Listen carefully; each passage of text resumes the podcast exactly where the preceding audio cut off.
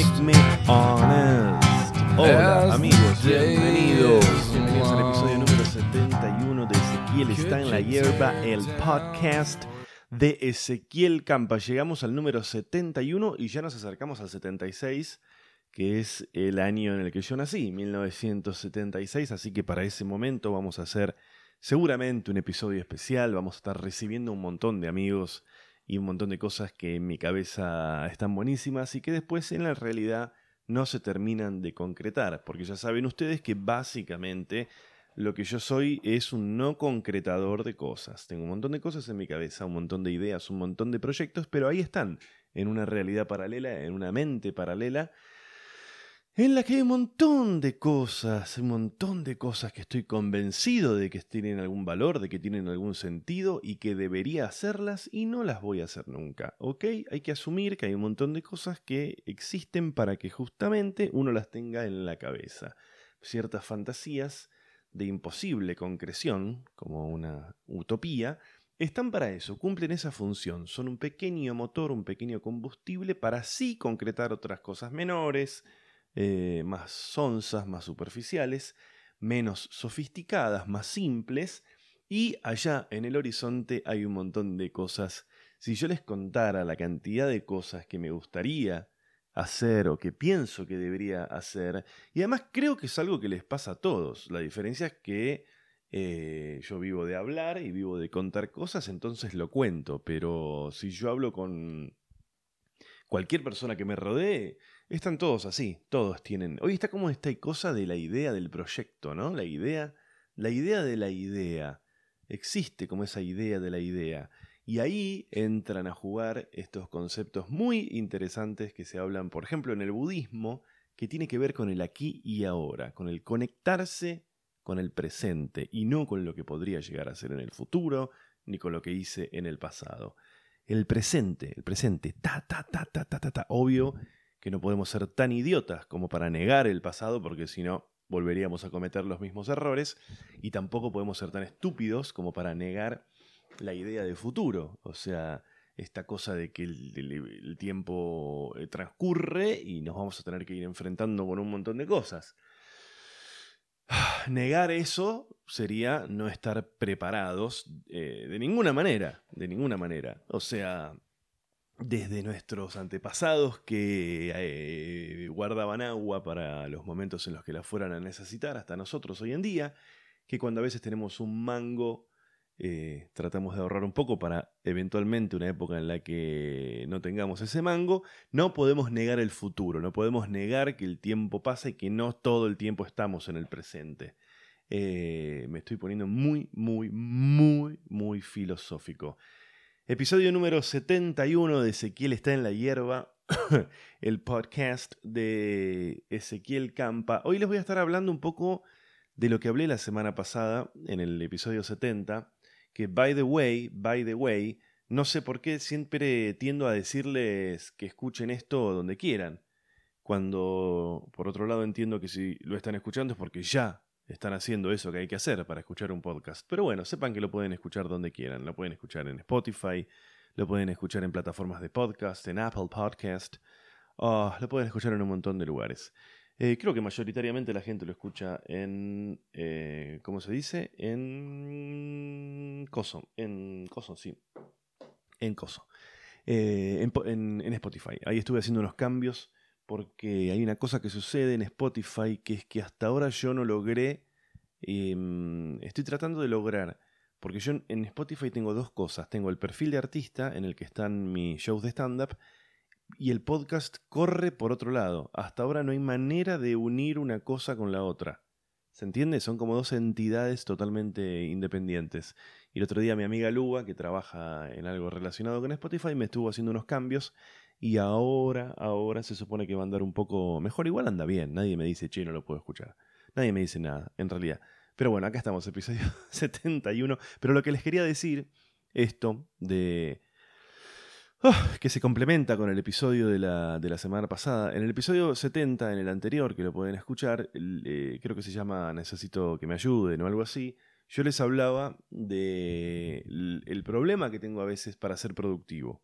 De lo que me cuesta justamente, no solamente concretar proyectos tal vez un poco más ambiciosos o que llevan o que requieren más tiempo, sino que me, lo que me cuesta el día a día, ¿no? Hacer las pequeñas cosas que tengo que hacer todos los días. Los que tenemos un laburo como el mío, eh, creativo, eh, y de laburar en el teatro a la noche y sobre todo los fines de semana, tenemos un tema con el, em, el, empleo del tiempo en el resto de los días. No tenemos la estructura de una oficina, no tenemos horarios este, ni para levantarnos ni para irnos a dormir y se nos mezclan durante el día, o por lo menos a mí, se me mezclan durante el día mis obligaciones de ciudadano, como puede ser pagar una factura de gas, con, che, yo debería estar escribiendo, debería estar haciendo algún contenido y qué sé yo. Y a todo esto, en esta licuadora también entra el tema de la culpa, de yo debería estar haciendo cosas, bla, bla, bla. En esa gran licuadora, en esa gran licuadora, yo les contaba en el episodio anterior que tengo muchos momentos casi de parálisis en los que se me pasa el día entero pelotudeando y no hago nada. ¿Está mal? No, qué sé yo. Eh, el laburo creativo, como es el mío, que trato de ser un actor y de escribir cosas y de escribir un guion y estar armando un show y pensando en mis funciones y demás, el laburo creativo requiere mucho del ocio, de perder el tiempo, de aburrirse, de dormir un poco la cabecita. Trabajamos un poco de eso. Hay mucho escrito acerca de la creatividad y, eh, el ocio, ¿no? Eh, hay muchos, muchísimos artistas que valoran muchísimo el ocio. Eh, desde no hacer nada hasta hacer cosas que aparentemente uno debería hacer justamente en los momentos de ocio y no un martes a las 3 de la tarde. Hay muchos artistas que valoran mucho eso y lo emplean mucho.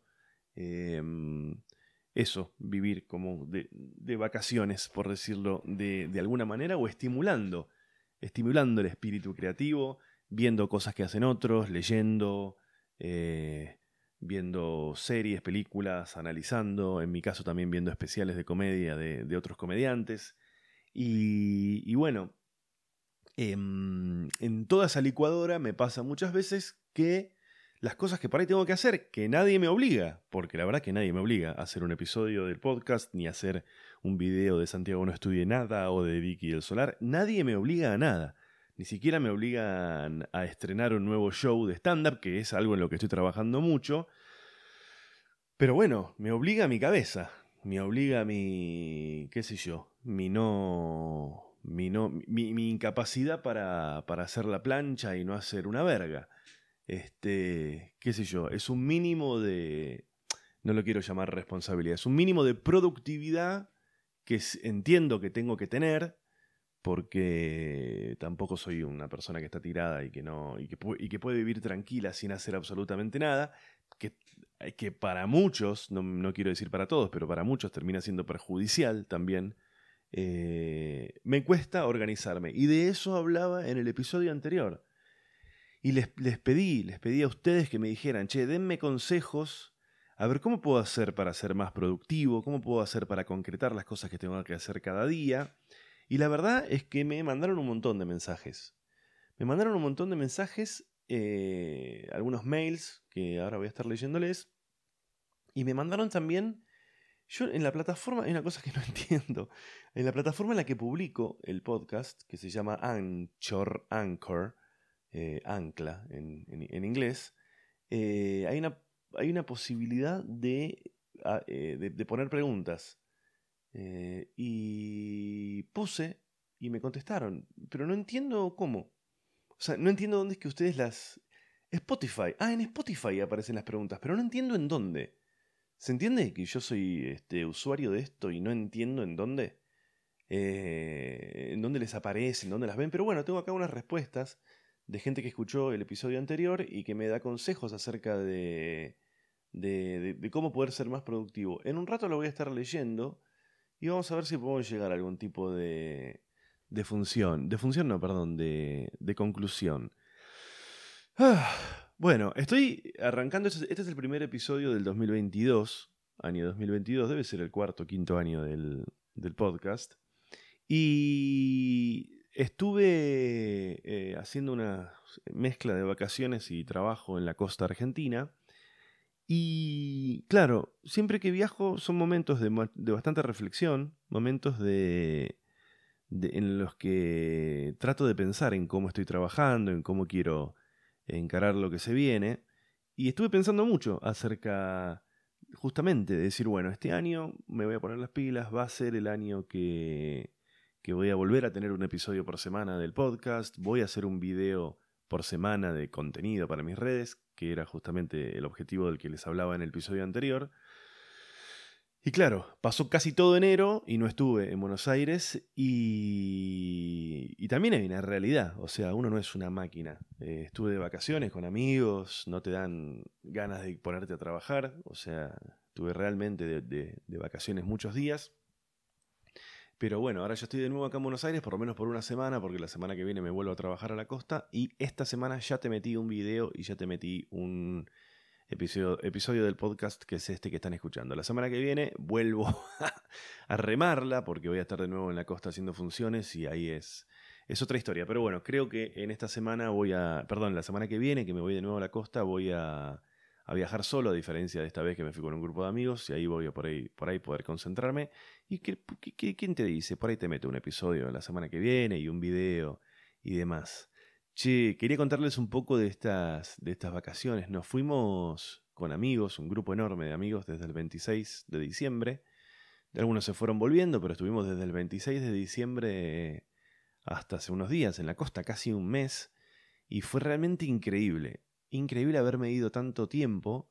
No tengo recuerdo de, de, Fue casi un mes. No tengo recuerdo de haberme ido de mi casa tanto tiempo desde que era chico y nos íbamos de vacaciones como se acostumbraba en, los ochentas y en los noventas, que tus viejos te llevaban. Si podían, porque estás hablando desde un lugar de alguien que puede. Bueno, en los ochentas y en los noventas, las familias, las que pueden, no todas. Bueno, te ibas un mes de vacaciones. Bueno, se estilaba eso, chicos. Uy, casi, me voy a la mierda en la silla. En los 80s y en los 90s, una familia salía de vacaciones, la que podía. Eh, la familia que podía salir de vacaciones te ibas un mes. Eh, a la costa se iban un mes. Y yo no tengo el recuerdo de mi vida adulta y de adolescente de hacer eso, porque después empezó me voy una quincena, me voy una semana, me voy dos días, me voy un fin de semana largo, pero cuando yo era pendejo, los que monían, te ibas un mes de vacaciones. Cualquier persona de clase media, no había que ser ni millonario ni nada, tu viejo... Eh, ni tenías viejo, porque moraño ni niña. Bueno, te ibas un mes de, vacaciones a la playa y era, era muy loco. Yo me acuerdo, mi viejo hasta en el auto llevábamos el microondas y el televisor. Hasta el televisor llevabas a la costa. El auto recontraexplotado. Mi vieja iba al supermercado, se mandaba una compra tremenda. Porque podía. Bueno, eh, se estilaba eso y te ibas un mes. Un mes entero.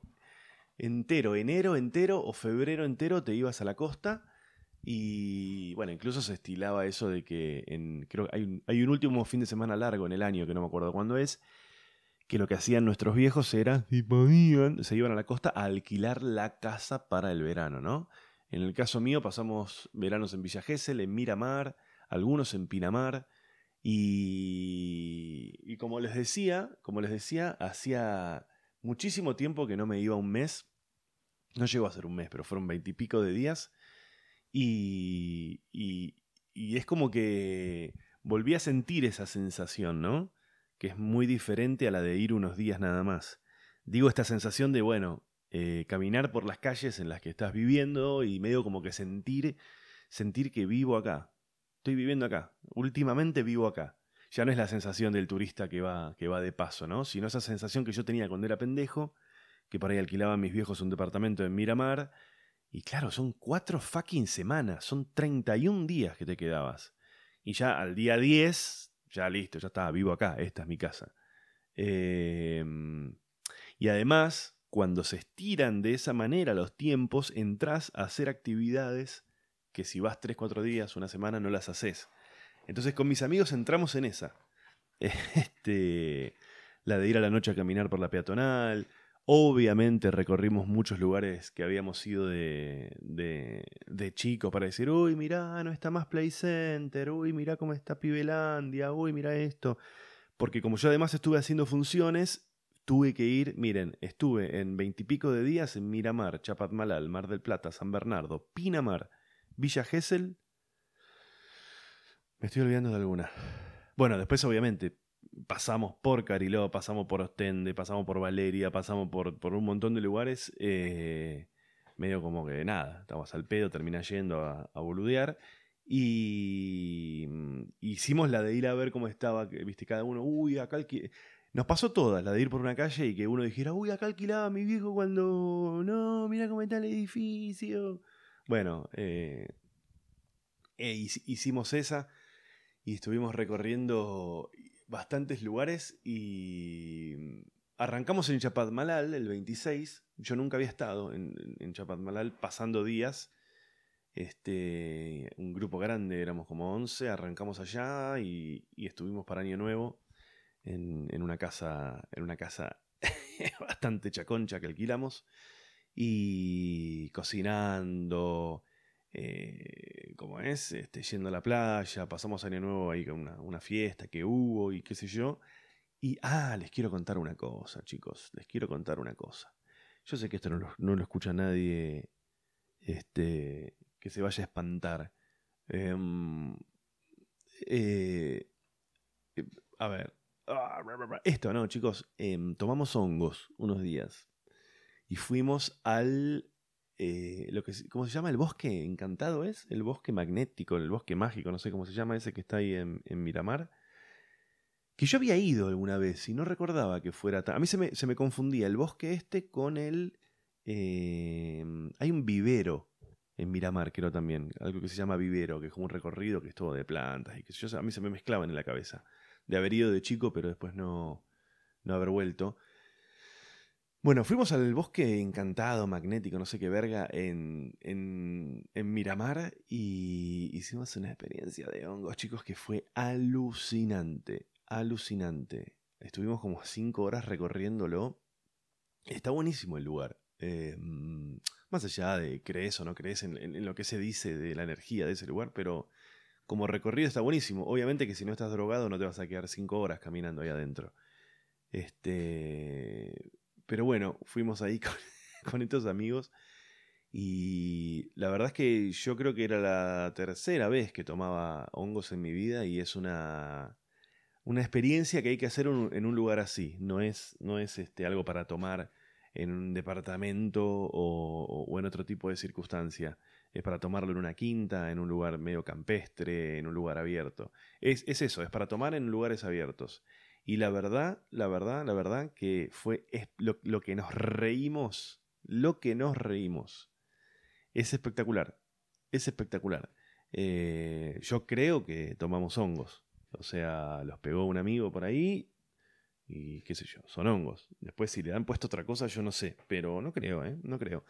Pero es espectacular porque es una droga que no te desde luego que no te genera ningún tipo de adicción, es como, es una cosa de una vez, es ir y hacer una experiencia, no, no, no, es, no es una droga de todos los días, o sea, no, no es la mierda que es la merca o esas cosas. Este, eh, pero bueno, y lo que tiene de bueno es que no te... O sea, para, abro un paréntesis. Eh, eh, yo a mí lo que me gusta de los hongos, además del, del viaje que pegás, es que, salvo que nos estén cagando, se supone que es lo más natural que hay, junto con la marihuana, me parece. Eh, no te estás metiendo ningún químico, ninguna droga de laboratorio, ninguna cosa que hizo un narco y qué sé yo. Eh, en ese sentido me, me, gusta como esa parte de natural, digamos. Y, y este, lo otro que tiene que es alucinante es que Después, o sea, cuando termina el viaje, cuando ya no. cuando se te va, cuando se te pasa el efecto, no tiene ningún tipo de resaca. No te duele la cabeza, no estás cansado, no te. no te voltea, no te da. no te palma, no tenés acidez, no. nada. nada, o sea, de verdad, eh, bueno, esta vez que estuvimos en este bosque fue bastante intenso, caminamos mucho, éramos un grupo grande, nos cagamos de risa, y por ahí sí estábamos un poco palmados porque caminamos, uno de los chicos tenía estos relojes con GPS que te hacen todo el recorrido, y, y nada, le indicó como que habíamos caminado, no me acuerdo ahora, pero como si te dijese 11 kilómetros, una locura así. Entonces estábamos cansados por eso. Pero es, una, es un viaje que no te deja ningún tipo de... O sea, se te pasa el efecto y te puedes ir a laburar. Si no estuviste caminando por un bosque 5 horas, ¿no? Pero ¿por qué digo esto? Porque creo que fue la primera o la segunda vez que yo tomé mi vida, que fue en una quinta, no fue en un bosque, eh, y no, en una quinta no puedes caminar 11 kilómetros, entonces fue e, esa vez fueron horas de estar cagándonos de risa, de estar abajo de unos árboles y qué sé yo. Ese día, cuando se nos fue el efecto, estás este, para irte a laburar, o sea, te pegas una ducha, no te duele la cabeza, nada. Es una cosa totalmente eh, inocua en ese sentido. Em, eh, creo que, a ver, eh, algunos puede ser que.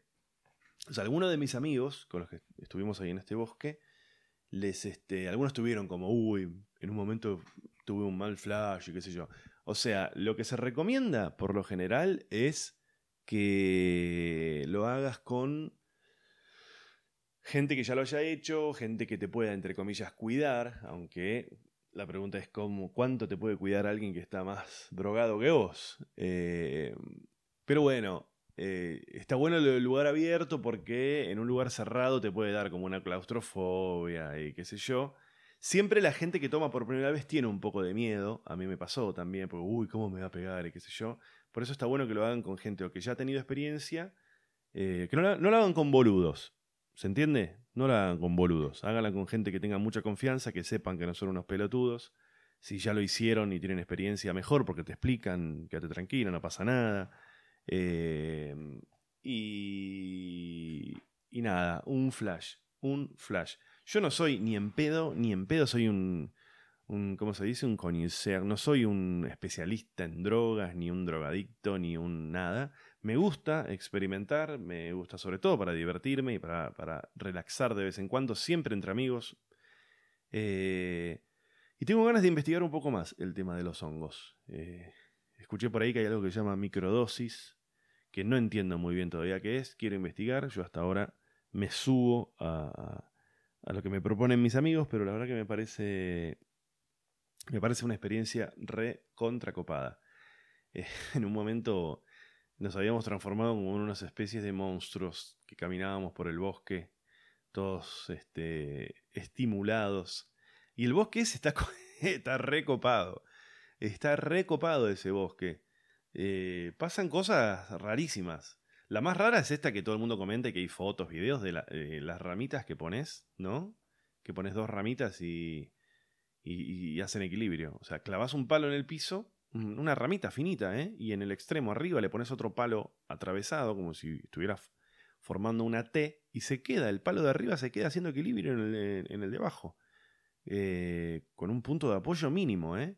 Y lo probamos en varios lugares y fue como, che, boludo, esto pasa de verdad, ¿qué onda? Eh, y después en Pinamar, en otro bosque que no es energético, eh, no sucedía. Pero bueno, qué sé yo. Pero es, lindo, el lugar es re lindo, tiene como unos espacios y una luz increíble que se mete entre los, entre los árboles y qué sé yo. Incluso en un lugar encontramos una placa en un árbol y yo le saqué una foto y la puse en mis redes preguntando a ver qué, podía llegar a ser, una placa con una fecha y, un nombre. Y mucha gente me escribió que es la placa que ponen en las urnas cuando cremas a alguien que. Alguien que falleció, chicos. Cuando creman a alguien, te dan una urna con una placa y esa placa a veces la gente la pone en lugares significativos para el finado y encontramos una en un... que estaba atornillada a un árbol y la fecha era súper reciente la fecha en la que había fallecido esta persona era súper reciente, como que había fallecido hacía 10 días. Tipo Ricardo González, 23 de enero, o sea, una cosa así. Eh, con esto lo que quiero decir es que evidentemente hay gente que va muy seguido a este lugar y que le han pasado cosas fuertes y, desean, desean este, ser enterrados, no.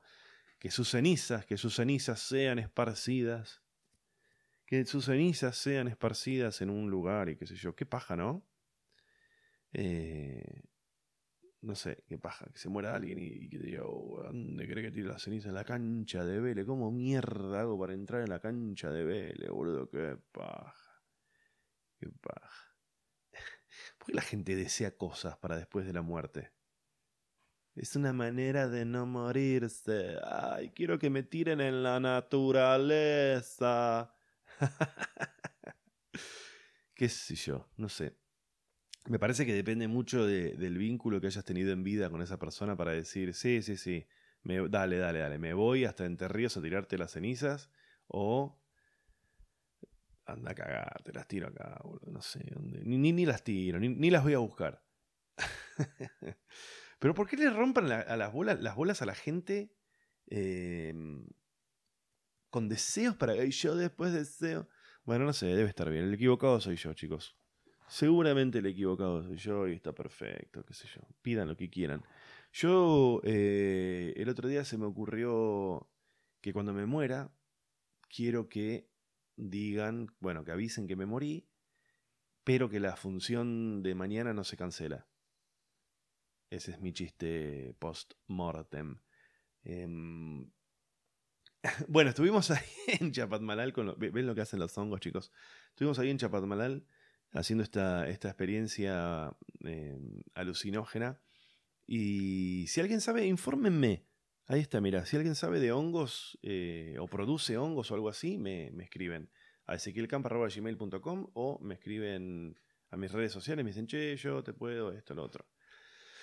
Ah, ahí estuvimos en Chapatmalal, pasamos fin de año en una fiesta, en una fiesta, nos mintieron, nos mintieron porque nos dijeron, eh, o sea, no nos mintieron, entendimos mal cosa de drogadictos. ¿Por qué? Porque durante eh, la cena, que fuimos a un lugar a comer, nos dijeron, che, después de la medianoche hay una fiesta en un barco. Y la persona que vino con esta noticia a la mesa, que, che, nos dijeron que hay una fiesta en el barco, qué sé yo, eh, estuvimos como, no sé, habremos estado como dos horas desde las 10 de la noche hasta la medianoche, flasheando que íbamos a tener una fiesta en un barco, una fiesta en un barco, eh, y hablando, no, pero ¿de dónde sale el barco? Pero acá tiene que haber un muelle. pero vamos a salir, ¿les parece salir? Pero la cagada es que no podés volver, ya estás en el barco, si te querés ir, la fiesta no está buena. Pero pará, ¿y quién lo pilotea el barco? ¿Quién es el capitán? Porque por ahí está más drogado que nosotros y, o está borracho y vamos a poner nuestra vida y es con salvavidas. Bueno, estuvimos así dos horas y resulta que la fiesta era en, en, un patio, o sea, no en un patio, como en un lugar al aire libre en el que había un barco. O sea, había un, como era como una especie de bote de madera, debe haber sido un, barquito, un barquito de verdad que en algún momento habrá sido un barco, hace cinco décadas, pero ahora es un, una cosa decorativa, como esos restaurantes a los que vas y hay un, y hay un avión de decoración. ¿Vieron eso? Me copa eso. Nunca fui a esos lugares. Me ¿Cómo nos gustan los aviones? A la, ¿Cómo son la gente? Eh? ¿Cómo nos gustan los aviones? Es tremendo. Hay, restaurantes, hay confiterías que, no sé, de algún lugar consiguen un fuselaje y tienen como atractivo que hay un bar, hay un, perdón, un avión. Me parece alucinante. Incluso sé de algunos lugares que el avión, o sea, adentro es salón. Entras y comes en el avión. Eh, bueno, este lugar en realidad no, no, es que la fiesta no era en un barco, o, sí, depende cómo lo quieras llamar, era en un predio al lado del restaurante que no lo habíamos visto, en el que hay como un gran lugar donde la gente bailaba y al costado hay como un barco. Como un barco no, hay un barco viejo, abandonado. ¿Viste esos lugares cuando vas tipo por el Tigre, pero por el continente, digamos, no por el delta, sino que vas por los, por los barrios del Tigre y hay astilleros, lugares en los que reparan barcos y ves un barco tirado en un jardín. Eh, un barco pequeño, será un barco de 10 metros, 15 metros de madera. Como, está puesto más como una escenografía, ¿no? Bueno, así era la fiesta, esa que nosotros la fiesta que imaginábamos en alta mar, la fiesta que imaginábamos con un capitán borracho y el Costa Concordia y todo eso, no era tal, sino que era una eh, una fiesta ahí. Pero bueno, bastante buena la fiesta. Eh, todos covideados, se llamaba la, onda. Y mm, mm, estuvo divertido, estuvo divertido.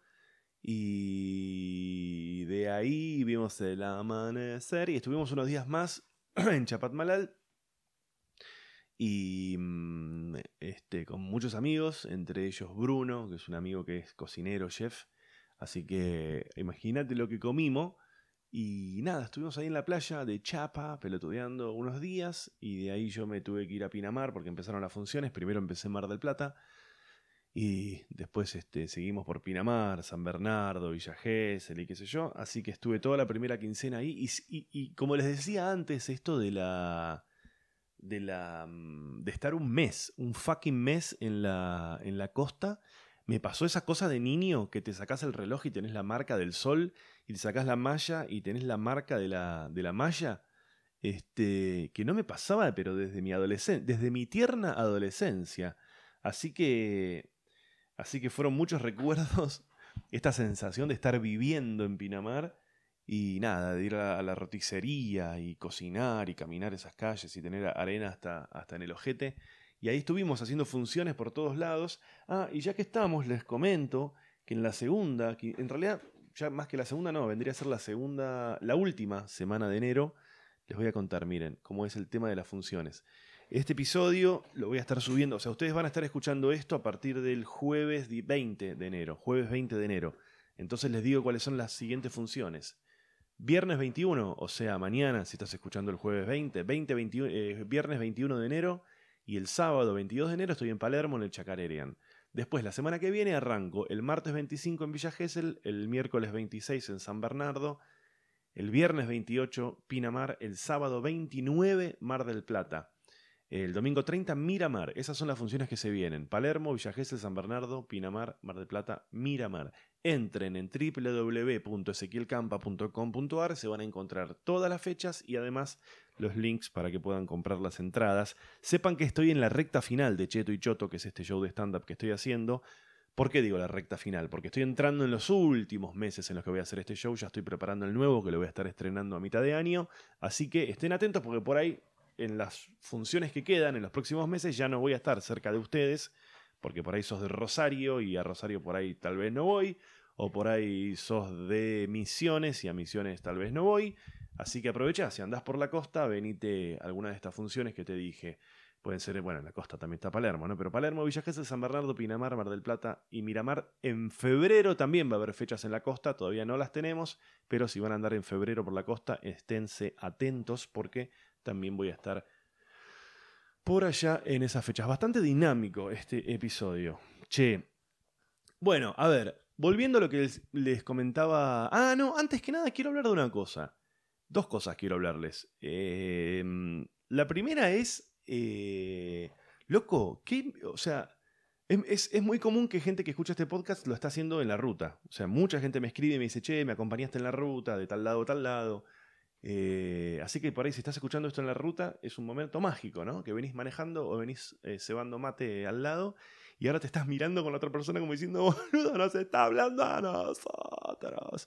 Bueno, eh, lo que quiero decir de la ruta es esto: ¿por qué no se van a la recalcada concha de sus yutas madres? A todos los que manejan como hijos de una gran yuta asesinos de la ruta que no se puede ir tranquilo, que se te pega un imbécil con una Amarok atrás a 270 kilómetros en un lugar donde la máxima es 130, hijo de una gran yuta. ¿Qué mierda les pasa, boludo?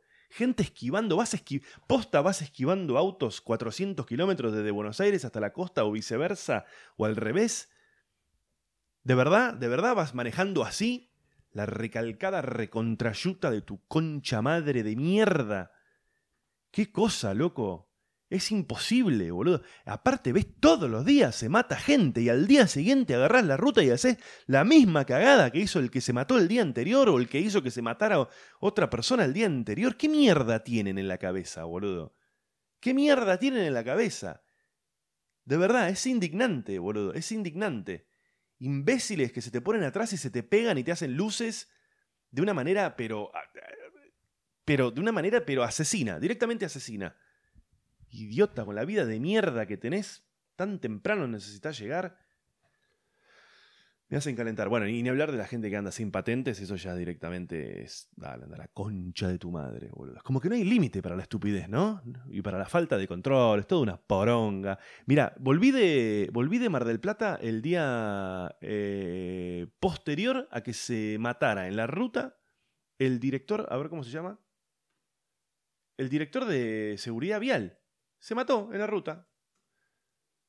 Eh, pará, no quiero decir una pelotudez. Eh, ¿Cómo se llama? Estoy buscando. Ay, soy la peor persona buscando. Director de Seguridad Vial. Falleció Oscar Astoreca. Falleció en un accidente en la ruta 2 el día anterior a que yo volviera. Eh, y vos decís, bueno, si pasó un accidente así a una persona tan vinculada con la seguridad vial, eh, algo va a haber cambiado. habrá un poquito más de control.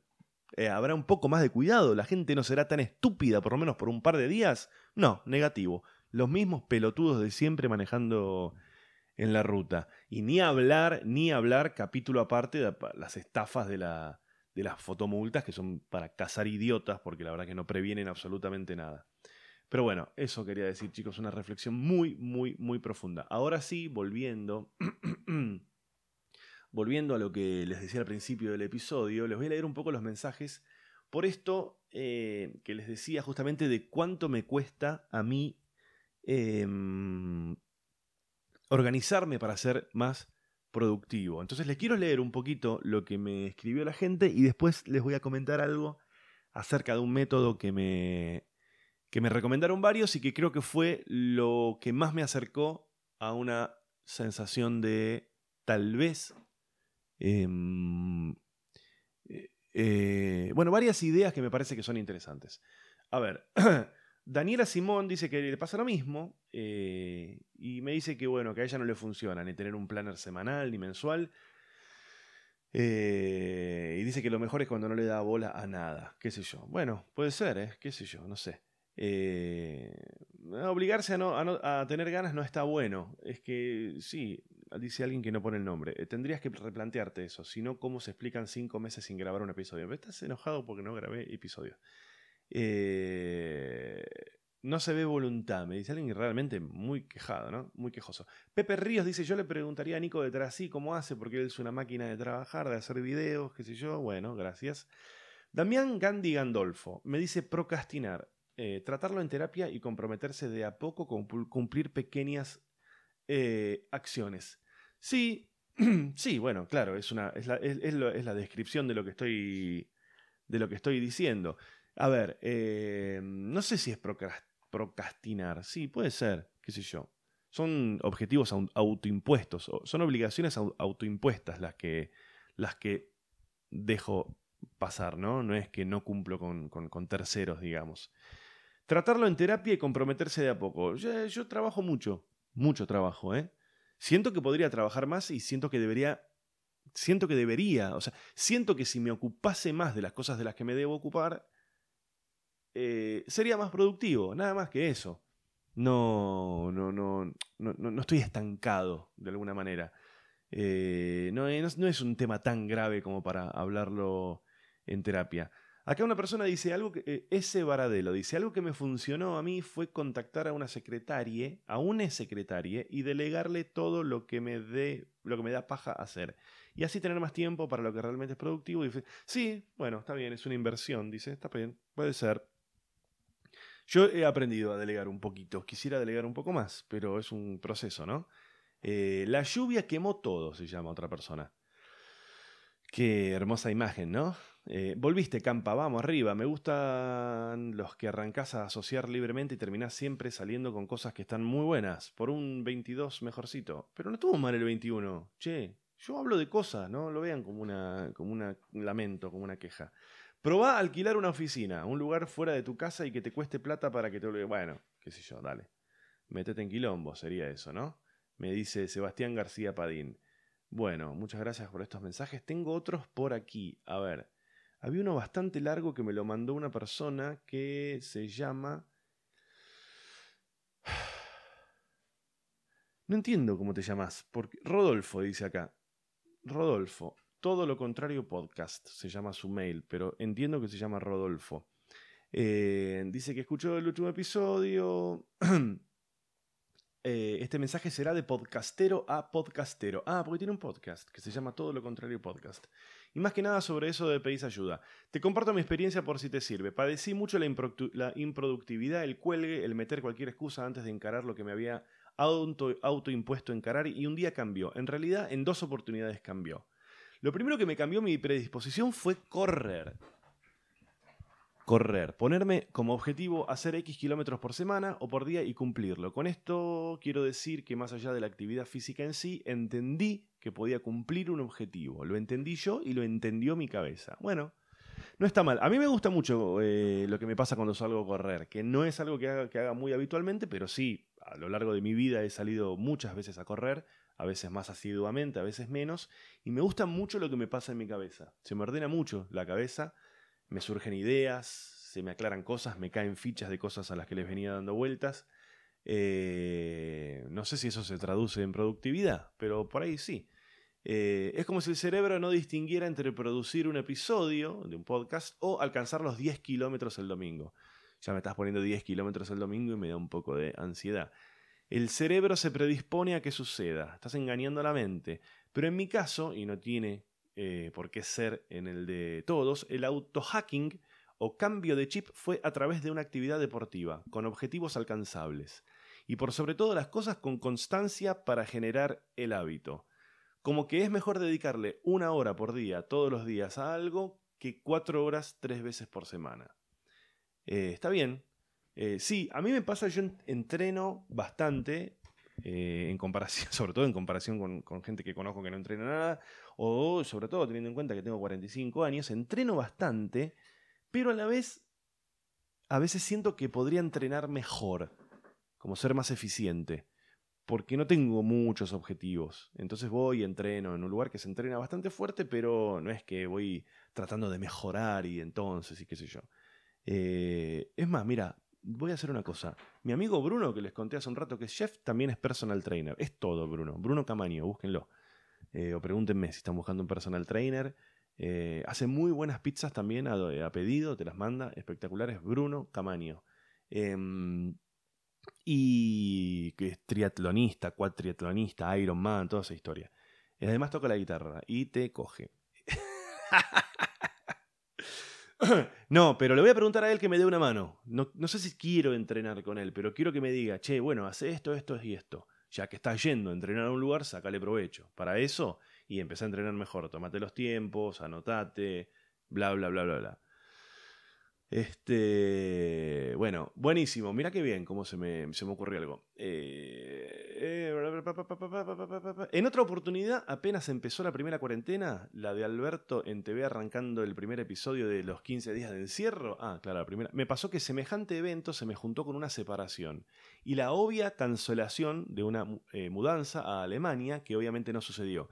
Así que me encontré frente a un duelo, sin trabajo, con un plan de cambio de vida eh, cancelado y encerrado. Lo tomé con calma y supe que era, que era ir a la oscuridad sin escalas, chupi, falopa, vagancia, porro, o intentar ir por el lado del bien, entre comillas, que como no tenía claro cuál era, ese lado me agarré de todo lo que supuestamente nos hace bien, así que como un robot y de manera obligada y casi programada me dediqué a comer sano, a hacer ejercicio, meditar, levantarme temprano, hacer mi cama y estar en paz en silencio. Bueno, yo les contaba eh, en algún momento, no sé si les contaba a ustedes o lo he hablado en, alguna entrevista o eh, en algún momento con alguien lo hablé, que a mí uno de los momentos de mayor productividad fue el tema de la cuarentena, porque no había distracciones.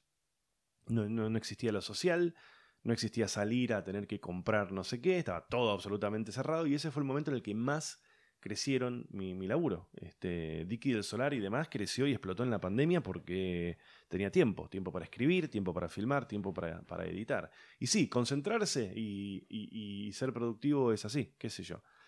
Eh, dice, no pensaba, simplemente lo hacía. Dice, hoy sigo corriendo, de hecho estoy entrenando para la maratón. Mira, la maratón de Mar del Plata de abril de este año, sigo con el podcast y me metí a trabajar en una agencia de publicidad. Bueno, este como redactor. Volví a la fucking relación de dependencia, pero como ahora es desde casa, no pesa tanto. Me extendí, me vino bien el repaso igual, así que gracias. Éxitos en la costa y como te dije antes, estaré atento a próximas fechas tuyas en Cava. que ya se las pasé. Bueno, Rodolfo, ahora le voy a responder a Rodolfo. Me gustó mucho este mensaje. Muchísimas, muchísimas, muchísimas. Eh, y después tengo unos mensajes que hablan de episodios anteriores, que no sé si... A ver, los voy a mirar un poco.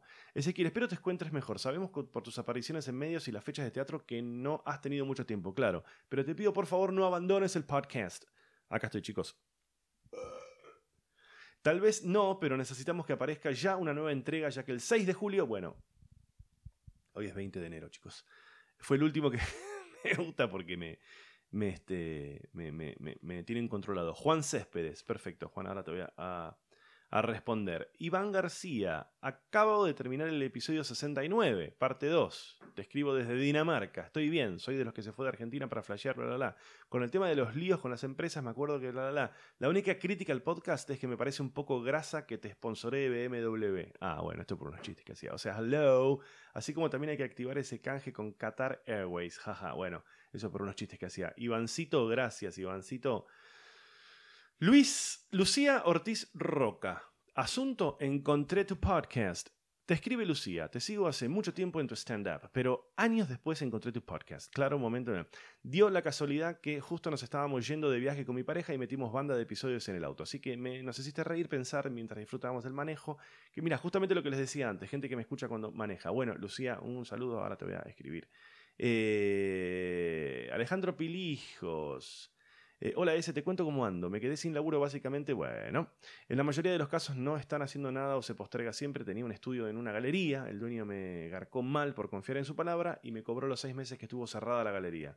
Además de garcharme por una cláusula ilegal en el contrato, papá, le pongo el pecho y sigo adelante con lo que va dándose. Por suerte arreglo computadoras también y eso remontó bastante. Pero ¿qué más podría decir? Una garcha como veo las oportunidades. Al final de cuentas no es más que lo menos peor, como decís vos. Bueno, te mando un abrazo y un programa. Bueno, esto fue hace un montón. Este mail es del 8 de julio. Tardé seis meses en responderte, Alejandro. Espero que esté todo, que esté todo bastante, bastante mejor. Y sí, para muchos fue unos tiempos medio de poronga. Y también estoy escuchando de mucha gente que está pudiendo volver a cierta normalidad. Así que muchísimas gracias también a ustedes por los mensajes. Bueno, chicos, estaba pensando algo más de la gente que escucha en la ruta y, esas cosas, em, que les quería recomendar. Yo sé que me van a decir, pero es en inglés. Bueno, Lola, lo lamento, chicos. Si entienden inglés, eh, hablan bastante claro, eh, pero si entienden inglés, les quiero recomendar un podcast que se llama Smartless. Smartless, creo que está solamente en Spotify, no lo vi en otros lugares. Smartless es un podcast de tres personas que hablan con una cuarta persona. O sea, son tres conductores que son eh, Jason Bateman. Jason Bateman es el actor de Ozarks y es el actor de Arrested Development. Ah, el otro es Sean, Sean Hayes, creo que se dice así, Sean Hayes, que es eh, de Will and Grace, el que hace de Guy.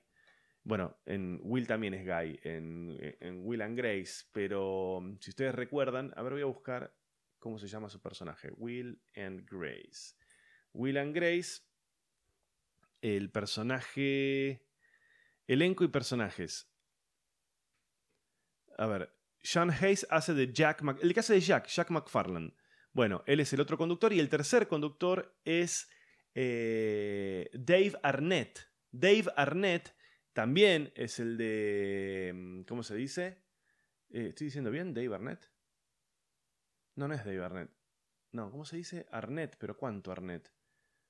Ay, te pido mil disculpas. Will, Will, Will Arnett. Will Arnett es también el de Arrested Development. ¿Sabían eso?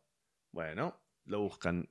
Will Arnett. En cuestión, lo que les quería comentar, si entienden inglés, les repito que se hablan de, manera bastante clara, ¿eh? de manera bastante clara hablan se los entiende, busquen Smartless en Spotify y pueden escucharse unos episodios.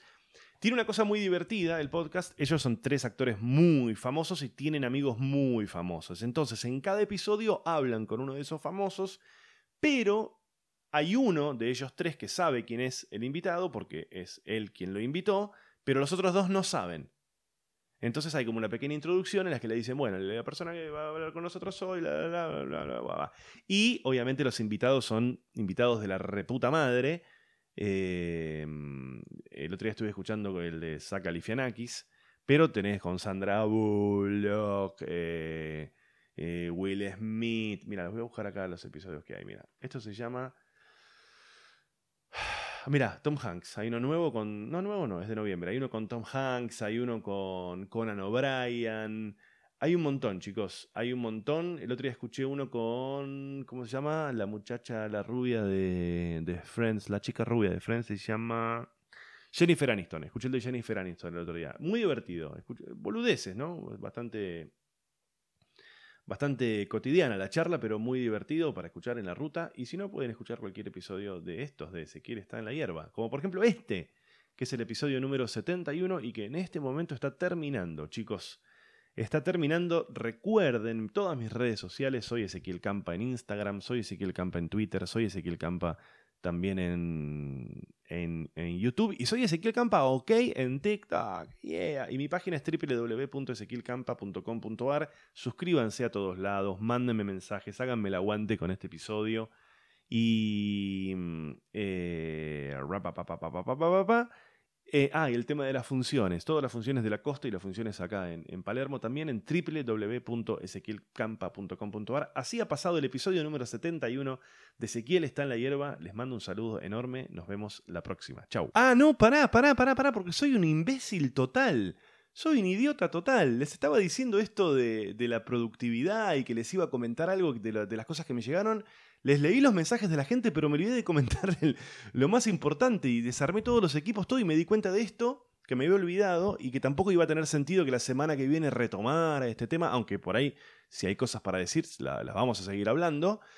Pero me olvidé de comentarles lo más importante de todo lo que, lo que me. Mm, de todo lo que me recomendaron. Varias personas, varias personas me recomendaron el método. Me escribieron por Instagram, así que la verdad que los perdí los mensajes. Después voy a ver si los encuentro. Eh, pero varias personas me dijeron, che, ¿conoces el 5S? El método 5S. Entonces me pasaron unos links y estuve investigando y encontré ahí un punto que me parece muy importante. Les cuento lo que es el 5S. 5S eh, es un método que hasta donde yo estuve investigando, eh, lo crearon en Japón. Según tengo entendido, lo creó la, la empresa Toyota. Toyota creó un método para mejorar la productividad en, sus fábricas, en sus empleados. Y básicamente es un método que tiene eh, cinco puntos que los empleados tienen que cumplir, no sé si es mensualmente, anualmente, eh, semestralmente, no sé. Bueno, se llama 5S porque cada punto es una palabra en japonés que comienza con S. En español, eh, claramente no, ¿no? A ver, pará, pues lo quiero buscar acá, tenía el resumen. 5S, búsquenlo. A mí me pasó que Claro, es obviamente un método... Eh, ay, ¿para dónde mierda está? 5S. Ah, a ver. El método de las 5S. Hoy vamos a estar viendo qué son las 5S. Japón, ahí está Japón, mira. Es una práctica, mira, es una práctica de calidad referida al mantenimiento. Bueno, esto eh, eh, fue así, nació como una cosa corporativa, viste, de Toyota para la empresa y qué sé yo, y después se trasladó más a la cotidianeidad y lo empezó a aplicar a un montón de gente en su vida cotidiana, más allá de laburar o no para una, para una empresa, ¿no? Se supone que es para, para, mejorar el lugar de trabajo, la calidad de trabajo y qué sé yo. Eh, para, para, para, para, que quiero llegar a donde estaba el resumen. Ahí está, las iniciales de las 5S. Bueno, mira, eh, son cinco eh, puntos, cinco pasos. Acá está, mira, esto. Eh, en japonés, la primera palabra es seiri. Seiri, que significa clasificación y descarte. La segunda es seiton, que es organización. La tercera es seiso, que es limpieza. La cuarta es seiketsu, que es higiene y visualización. Y la quinta es Sitsuke, que es disciplina y compromiso, que en inglés lo, tradujeron como sort, set in order, shine, stainless y sustain. Bueno, básicamente yo que hice obviamente un análisis totalmente superficial de esto, eh, te explican que si vos laburás obviamente que esta es la descripción de un laburo, supongo que este debe ser un método de los 60, de los 70, ¿no? Entonces te decía, mantener limpio tu escritorio, todo un montón de cosas que, bueno, las formas de laburar cambiaron, pero básicamente esto, em, lo que yo recuerdo de todo esto que estuve viendo es que habla mucho del lugar, del, del lugar de trabajo. Tu lugar de trabajo. Dice que tu lugar de trabajo tiene que estar ordenado, dice que tu lugar de trabajo tiene que estar limpio y, por ejemplo, resumiéndoles un poco cada uno de los pasos, por ejemplo, hay uno que se llama clasificación y descarte que tiene que ver con que, eh, no sé, una vez por mes, una vez por semana, una vez por semestre, una vez por año, tenés que dar vuelta a todo tu lugar de trabajo y tirar a la basura todo lo que no necesites. Entonces vas a dejar solamente lo importante. Y otro de los puntos habla, todo esto chicos, eh, o sea, Ezequiel Campa es quien se lo está diciendo, ¿no? O sea, no, no, no busquen acá ninguna ninguna este, análisis académico de la cuestión, es una cosa muy por arriba que les cuento. El otro punto habla de la organización, ¿qué es lo que dice? Las cosas que no tirás, porque obviamente las usás, las tenés que organizar por importancia. Entonces tenés que tener a mano lo que usás todo el tiempo, un poco menos a mano lo que usás cada tanto, un poco menos a mano lo que usás muy poco y un poco menos a mano lo que casi no usás. ¿No? ¿Se entiende? Entonces, arriba del escritorio tengo la lapicera que uso siempre. En el cajón tengo la agenda que no uso tanto.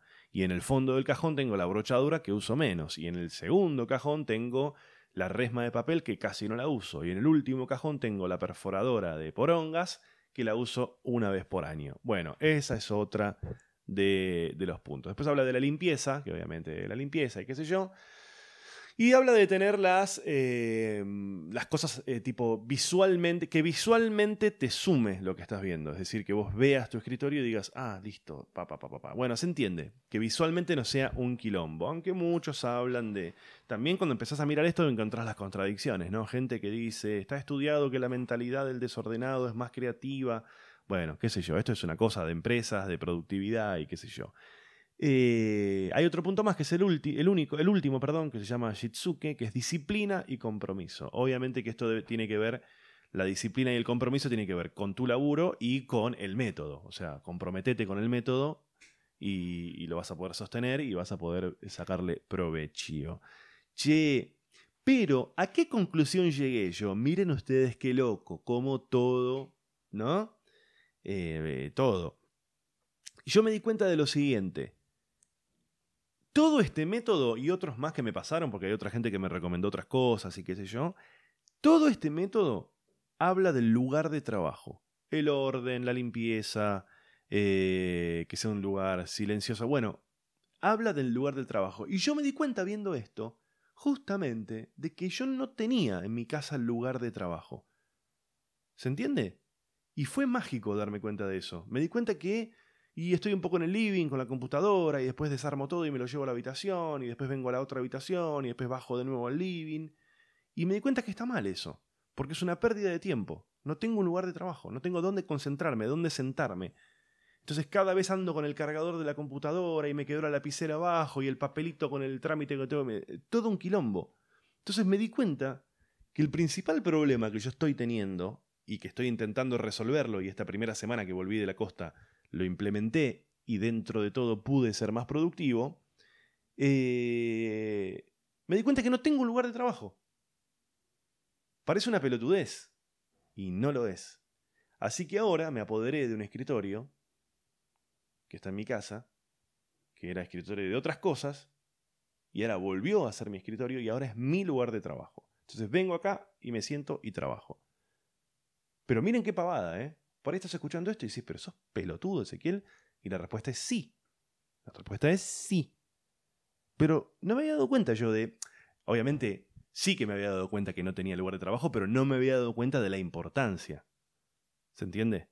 Entonces ahora tengo de nuevo mi escritorio con mi computadora, dejo armado las herramientas que uso para el podcast, no tengo que andar desarmando todo y buscando un lugar para grabar y qué sé yo. Y ahí la idea es que tenga más este, productividad, chicos. Me quedé sin aire. Ahora sí, los saludo con un beso gigante. Nos vemos en el próximo episodio. Chau.